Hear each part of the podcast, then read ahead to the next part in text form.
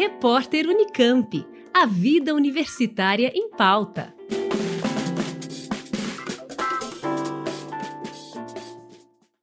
Crise humanitária que o Haiti sofre foi ampliada com um novo terremoto de grande magnitude em meados de agosto de 2021, que provocou a morte de milhares de pessoas e desalojou outras milhares. Dois dias depois do terremoto, o país sofreu um impacto direto da depressão tropical Grace, com chuvas intensas que causaram inundação nas ruas e centenas de deslizamentos. O povo haitiano vive exposto a eventos extremos, desde o terremoto devastador de 2010, que atingiu atingiu a capital Porto Príncipe, milhares de pessoas vivem em assentamentos informais e não há previsão de quando retornarão para suas casas. Vinícius Meira Tiepo, professor de geologia da Unicamp, explica por que o Haiti sofre com sismos tão fortes. O Haiti está localizado na ilha espanhola, né, uma das ilhas caribenhas que inclui o país do Haiti, né, e a República Dominicana. E essa região, ela é caracterizada hoje como um limite de placas tectônicas, né, entre a placa norte-americana e a placa caribenha,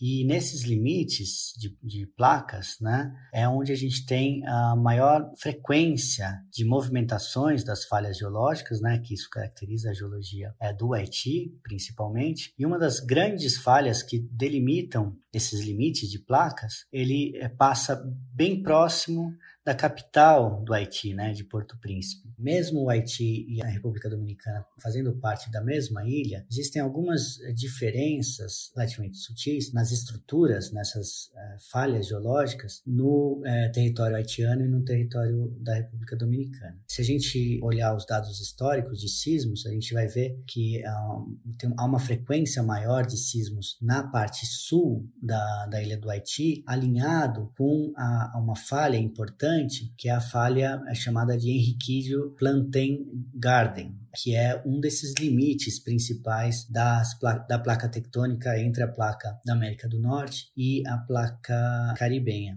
E essa falha grande, ela não atravessa o território da República Dominicana. Mas será que é possível prever terremotos? O docente explica. O que a gente consegue, na verdade, é identificar acúmulo de tensão, né? Então, é, nessas zonas é, de deformação, e com isso a gente, conforme é, é, vai se acumulando tensão, acumulando tensão, o pacote rochoso chega uma hora que não aguenta e ele se rompe, né? E esse rompimento que libera energia que vai formar os sismos. Então, a gente consegue saber que está acumulando tensão no maciço, mas não consegue prever exatamente quando vai, isso vai acontecer. Jefferson Picanso, que é professor de Geologia da Unicamp e membro do Centro de Apoio Científico em Desastres da Universidade Federal do Paraná, explica que o grande problema do Haiti é sua vulnerabilidade social. A sociedade é muito pobre, o país é muito pobre e as pessoas não têm condições materiais de resistir melhor a esse tipo de evento. Então, o Haiti sofre desproporcionalmente muito mais com esses eventos do que outros países. Por exemplo, o Japão. O Japão também está no limite de placa tectônica, também sofre com a ocorrência de tufões. No entanto, a, vulnerabilidade social do Japão é muito pequena comparada com a vulnerabilidade social do Haiti. Essa vulnerabilidade do Haiti tem origens históricas, políticas, econômicas definidas. O Haiti é um país saqueado, um país empobrecido, e faz com que os desastres tenham uma dimensão muito maior que em outros países limítrofes. Depois do terremoto de 2010, um convênio entre o governo brasileiro e o do Haiti possibilitou a vinda de haitianos para estudar no Brasil através de um financiamento da CAPES. Guerbe Santé é um dos estudantes e sobrevivente do terremoto de 2010, como nos relata.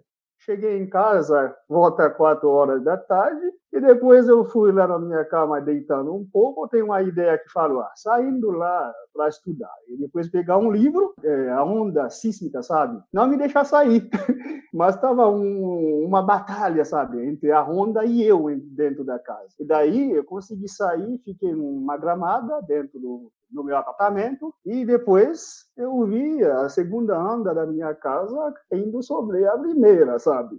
E a minha mãe, minha família que estava fora, sabe? Pensou que eu morri, já morri, sabe? No terremoto. Todo mundo estava chorando porque já sabe onde eu sempre fiquei dentro da casa. E daí meu irmão que estava saindo da universidade também pensou que eu estava morrendo.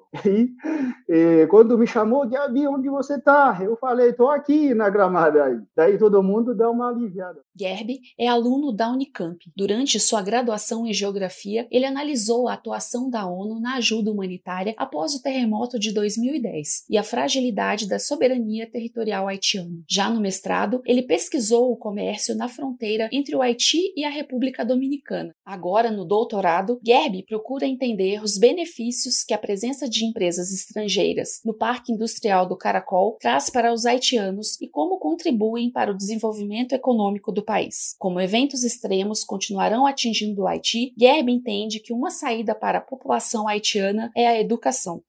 Haiti precisa investir na educação, porque a, o povo não tem uma educação eleitoral. O povo não tem uma educação, sabe, ambiental. O povo não tem educação socioeconômica. Esse o Estado tem que contribuir investindo nesse ponto. Se ele precisa sair, tem que acreditar na educação. Qualquer país, ou seja, pode desenvolver, crescer economicamente, se não passa pela educação, não vai chegar lugar nenhum desastre natural sempre vai acontecer. O Estado tem que montar um plano diretor, porque o Haiti não tem plano diretor por enquanto. Não tem. Tem que fazer remoção de pessoas na área de risco. Tem que estabelecer o jeito que a pessoa pode construir, porque a pessoa construir qualquer área e o Estado ainda tem controle sobre isso. Uma equipe de bombeiros de Minas Gerais esteve no Haiti após o terremoto de agosto para instalar purificadores em regiões sem água potável para consumo. Eles também distribuíram alimentos